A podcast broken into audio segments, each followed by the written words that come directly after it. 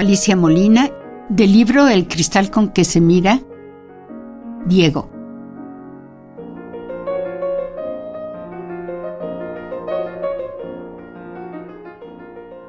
Necesito hablar contigo, le dijo en un tono que bastaba para que ella entendiera que era algo importante. Diego la esperó en el parque, en la misma banca donde platicó con don Germán.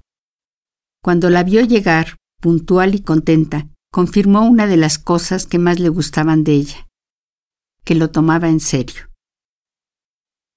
Se sentó junto a él, le dio un beso y le compartió nueces garapiñadas calentitas compradas en un puesto a la entrada del parque. Diego se comió más de diez mientras pensaba cómo empezar.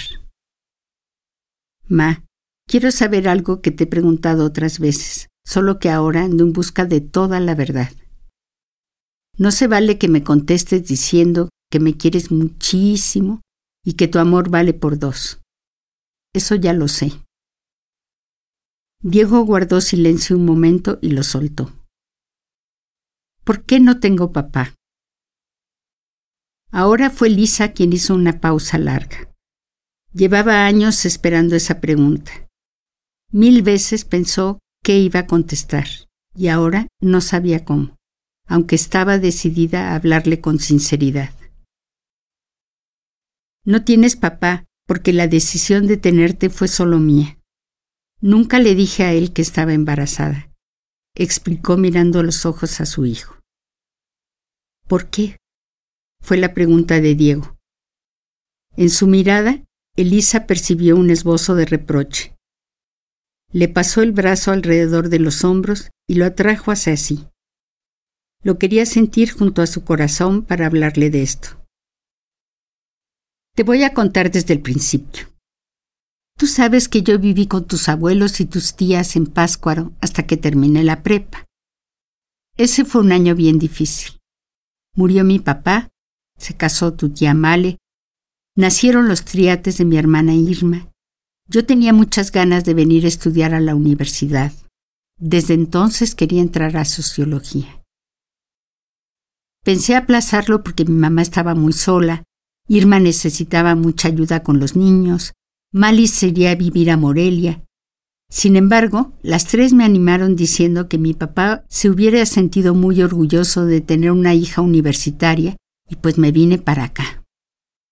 Tenía 18 años recién cumplidos y aunque me daba un poco de miedo, me encantó la ciudad, la universidad, los compañeros, las materias que estudiaba y los maestros.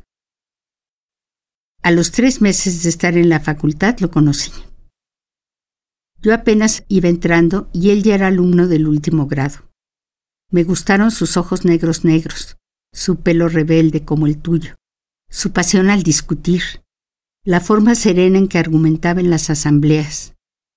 Yo ya estaba clavadísima y él ni siquiera me volteaba a ver. Hasta un día. ¿Fue amor a primera vista? No, fue como a undécima vista. Yo empecé a trabajar en una planilla para las elecciones de la sociedad de alumnos. Ahí empezamos a hablar. Primero de política universitaria, después de literatura, de cine, de qué hiciste ayer y finalmente de amor. ¿Cuánto tiempo fueron novios? Todo mi primer año de la carrera. Luego yo me fui de vacaciones a mi casa y estando en Páscuaro me di cuenta de que venías tú. ¿Y qué sentiste? Una mezcla de susto y muchísimo gusto. Elisa cerró el abrazo sobre Diego y le dio un beso en la frente antes de continuar. No les dije nada a mis hermanas ni a mi mamá. Me urgía contárselo a él. Así que me regresé a mitad de las vacaciones. Lo llamé y quedamos de vernos en un café. Entonces sí se lo dijiste. ¿En qué quedamos? Elisa le tomó la mano a Diego para darse valor y seguir hablando. Llegué al café bien nerviosa y todavía lo tuve que esperar los diez minutos que tardó en llegar. Todo se iluminó cuando él entró. Venía eufórico, contentísimo. Yo hasta pensé que a lo mejor ya lo sospechaba, pero no. Estaba feliz porque le acababan de dar la noticia de que ganó una beca para ir a estudiar una maestría en Inglaterra.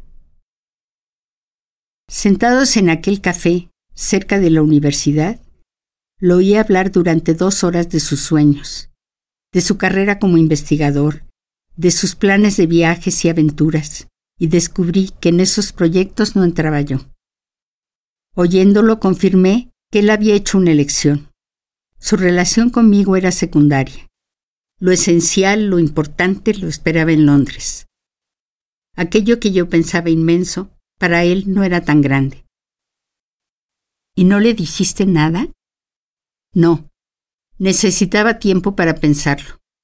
Me fui a la casa de huéspedes donde vivía y ahí, mientras te acariciaba con el pensamiento, estuve dude y dude tres días y cuatro noches, hasta que un miércoles amanecí con la cabeza despejada y la convicción de que tú eras solo mío.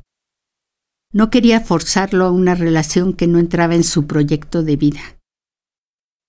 Si sus sueños estaban en otra parte, no iba a ser un buen padre para ti, ni una buena pareja para mí. Y como no quería ponerlo entre la espada y la pared, no lo llamé. La primera semana estuve esperando por si él me hablaba por si lo pensaba mejor y decidía que sí contaba conmigo. Pasaron los días y nada. Supe que andaba muy ocupado con sus trámites y preparativos. Como él quería una despedida sin lágrimas, ni a Dios le dije. Regresé a Páscuaro y tu abuelita y tus tías te empezaron a consentir antes de que nacieras. A mí se me había quedado un hueco horrible de tristeza que fui llenando contigo, que crecías en mi panza tan quitado de la pena. ¿No le escribiste para contarle cuando yo nací? Ni siquiera tenía su dirección. Además, no la busqué. Él cada día estaba más lejos. Diego se quedó callado un tiempo que a Lisa le pareció interminable. Ya sé que a mí no me podías preguntar porque todavía ni nacía, pero me hubiera gustado que se lo dijeras y que él decidiera si quería ser mi papá. Creo que no hubiera soportado que me dijera que no. Elisa sintió, como doce años atrás, que el dolor la desbordaba. Se le arrasaron los ojos. Las gotas cayeron primero puntuadas, una aquí y otra allá, y de pronto cayó un chubasco.